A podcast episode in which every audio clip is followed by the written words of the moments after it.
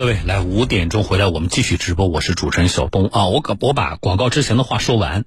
上周有一个听众，他们家小孩好像也是十三岁，跟跟跟刚才的那个那个听众反映的一样啊，打王者荣耀充值了多少钱，然后来找我们了啊，我们跟腾讯啊就这个事情做了沟通，那么最终呢，并没有把。所有的钱都退还给他，这里的有一个核心的一点是什么？啊，凡是这样的情况，我们所有来寻求帮助或者是投诉的家长要解决一个核心问题，就是怎么证明这个打赏的行为是孩子进行的，就是这个游戏充值，游戏是孩子玩的，游戏充值的行为是孩子进行的，这是核心问题，对不对？那么我我觉得我们实事求是的说。以往啊，那么多的案例里边，小的两三万，大的几十万，啊，我们介入之后呢，钱都退了。这里边有相当大的原因是什么呢？就是这些平台在一定啊一定程度上吧，啊，怎么说？用我们老百姓的话说，买了媒体的面子吧，啊，因为媒体介入了吧，就是很大的程度上是有这个因素在的，啊，所以其实家长。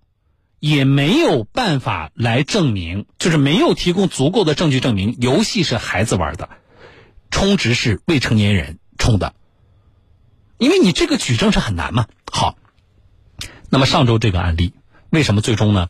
尽管我们介入了，钱也没有全退，是因为腾讯拉了一个数据给我们，就是这个小孩，腾讯现在不是有一个防沉迷的那么一个系统吗？啊，未成年人是没有办法。玩游戏和充值的，那么腾讯拉出来的一个数据给我们，说这个孩子不是充值吗？啊，家长说这个孩子充值，但是腾讯后台发现，这个孩子有十九次的充值的行为的人脸识别都是成年人，怎么解释？那么家庭这一方的，我这个听众解释就是说，那是小孩拿着手机刷他们家呃家长的脸刷出来的。好，我姑且相信。啊，甚至我是愿意相信我的听众的，但是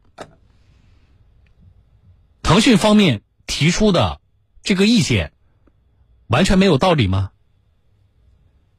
第一，十九次之多啊，那个要充值的人脸识别都是成年人，那么怎么来证明充值的行为是孩子进行的，是成年人不知情的吗？那没有证据啊。我们我们没办法就这个举证的，对不对？啊，这是第一。第二，他的质问，腾讯的质问有没有道理呢？他说，如果一次两次，你跟我说是孩子什么蒙骗父母，对吧？呃，这个这个刷脸成功的多达十九次，难道你们家的家长都不管孩子吗？你们对于孩子拿着一个平板电脑或者是手机频繁的进行人脸识别，那么到底是去干什么？这件事情你们家长没有监管的吗？这个质问有没有道理？这个质疑有没有道理？听众朋友，如果啊，在他。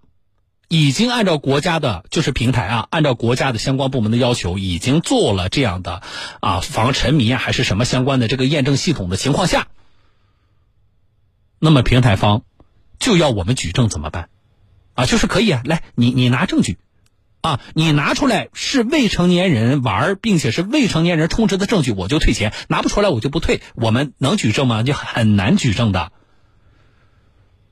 所以这个案例的后续呢，我在今天的节目里我也稍微的延伸跟大家说一下，啊，我们是愿意帮助大家的，但是前提是，前提是一定是我们自己，啊，比如说在这个问题上，那么家庭的这种照护，家庭的这种啊，对于账户的监管，对于孩子日常的网络消费行为的引导监管，是到位的。一个教训吧，好不好？啊，简单说两句，来。